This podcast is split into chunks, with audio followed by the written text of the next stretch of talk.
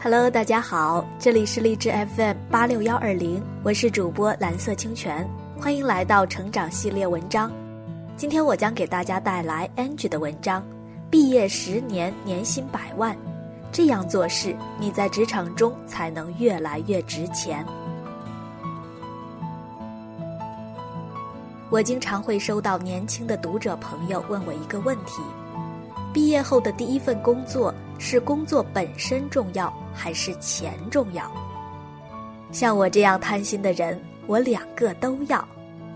当然，这是最理想的状态，而现实往往很骨感，所以非要从中选出一个，必须是工作本身更加的重要。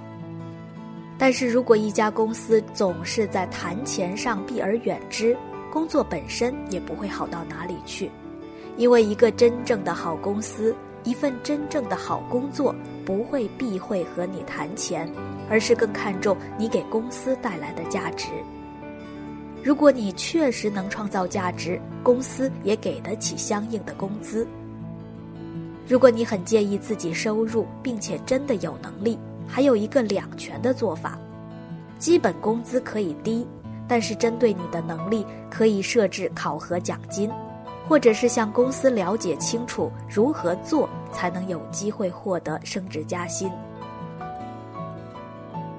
可能你会说，我还年轻啊，我没有谈判的资本。我在职场上面试过很多人，如果面试者是不卑不亢的和我聊这个话题。我反而会欣赏他，这证明他有上进心，他想用实力证明自己。毕业后，我的第一份工作是基础月薪只有两千元，按月或季度都会有考核的销售型客服工作。两千元的工资真的不多，但是我相信自己有能力。大概是半年后，我就突破了月薪五位数。毕业两年多，我最高拿过近五万的收入，但那个时候基本工资只有不到四千元，其他全部是我的业绩奖励。如果你想在职场上值钱的第一点是，你不必一开始谈钱，但最好的方式是所拿的薪水和你本身的能力挂钩，你的能力有充分的发挥空间。美国佛罗里达州流传着一个教导下属员工的故事。故事的主人公是两个年轻人，他俩曾经是同事，一个叫约翰，一个叫哈利。约翰和哈利几乎是同时进入一家蔬菜贸易公司上班。半年后，约翰被升任主管，而哈利却依然是普通员工。对此，哈利非常不高兴。于是他走到总经理办公室，向总经理抱怨说：“总经理，我和约翰都是同时来到公司上班的，现在约翰升职了，而我每天勤勤恳恳的工作，从来没有迟到早退过，对上司交代的任务总是按时按量的完成，从来没有拖沓过，为什么我没有升职呢？”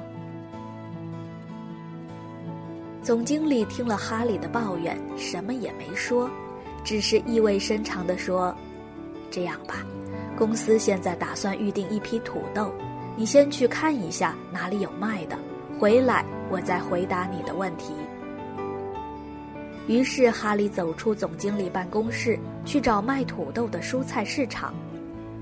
半小时后，哈利急匆匆地回到总经理办公室，汇报说。二十公里外的吉农蔬菜批发中心有土豆卖。总经理听后问道：“一共几家卖的？”哈利挠了挠头说：“我刚才只看到有卖的，没有看到有几家。您稍等一会儿，我再去看一下。”说完，又急匆匆地跑了出去。二十分钟后，哈利喘着粗气。再次跑到总经理的办公室汇报，报告总经理，一共有三家卖土豆的。总经理又问他，土豆的价格是多少？三家的价格都一样吗？哈利愣了一下，又挠了挠头说：“总经理，您再等一会儿，我再去问一下。”说完，哈利就要往外跑。这时，总经理叫住他：“你不用再去了，你去帮我把约翰叫来吧。”三分钟后，哈利和约翰一起来到总经理办公室。总经理先对哈利说：“你先在这里休息一下吧。”然后又对约翰说：“公司打算预定一批土豆，你去看一下哪里有卖的。”四十分钟后，约翰回来了，向总经理汇报：二十公里外的吉农蔬菜批发中心有三家卖土豆的，其中两家是卖零点九美元一斤，只有一家老头卖的是零点八美元一斤。约翰停了停，接着说。我看了一下他们的土豆，发现老头家的质量最好，也最便宜，因为他的农场就在吉农蔬菜批发中心附近。老头说，如果需求量大的话，价格还可以更优惠些，并且他们家有货车，可以免费送货上门。约翰停顿了一下，又说：“为了让经理您看看他家的土豆质量，我带回来了土豆的样品，并且我还把那老头带来了。”就在公司大厅里等着呢，要不要让他进来具体洽谈一下？总经理微笑着说道：“不用了，你让他先回去吧。”于是约翰说声“好的，经理”就出去了。这时，总经理看着沙发上目瞪口呆的哈利问道：“你都看到了吧？如果你是总经理，你会给谁升职呢？”哈利非常惭愧，从此以后，哈利一直兢兢业业的做事情，再没有抱怨过。这个故事，我相信看过的人有很多，但我每次看感触都特别深。如果你想在职场上值钱的第二点是，成为约翰，把分内的工作做到你所能做到的最好。如果你不知道如何才能做到最好，去模仿公司最优秀的员工，去提升你的工作所需要的技能，去花更多的时间在你的工作上。人和人之间真的是有很大的差距，愿你是那个主动拉开差距的人。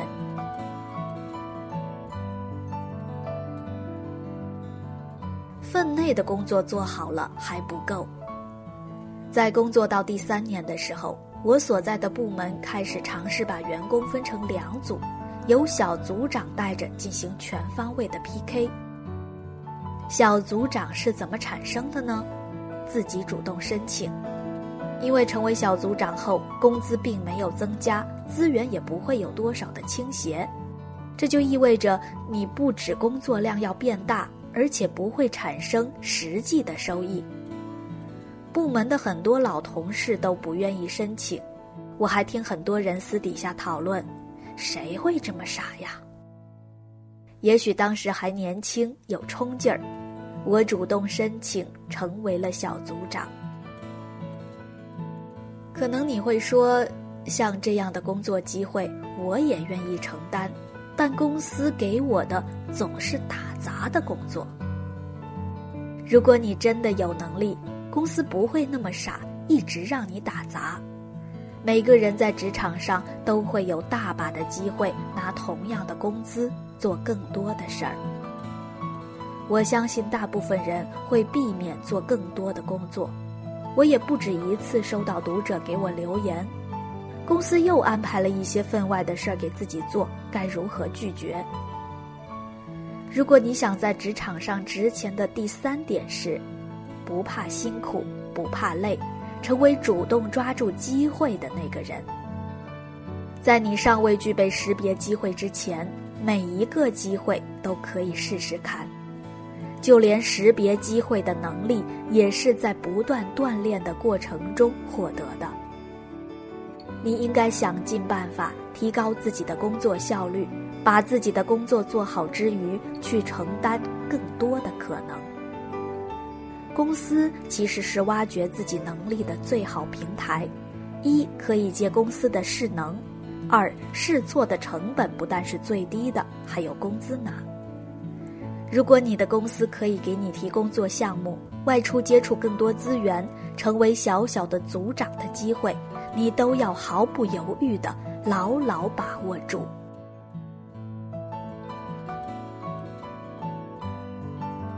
最近最喜欢的一句话是：“你今天所吃的苦，未来都会变成礼物。未来这份礼物究竟有多大份、多惊喜，全凭你自己。愿你现在的每一点努力，为未来的礼物增添更多的光彩。”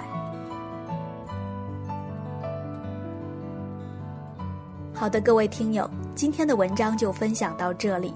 这篇文章来自微信公众号 Angie。如果你有什么想说的，也欢迎添加我的微信号“蓝色清泉拼音”的全拼来和我交流。感谢各位的收听，我们下次再见。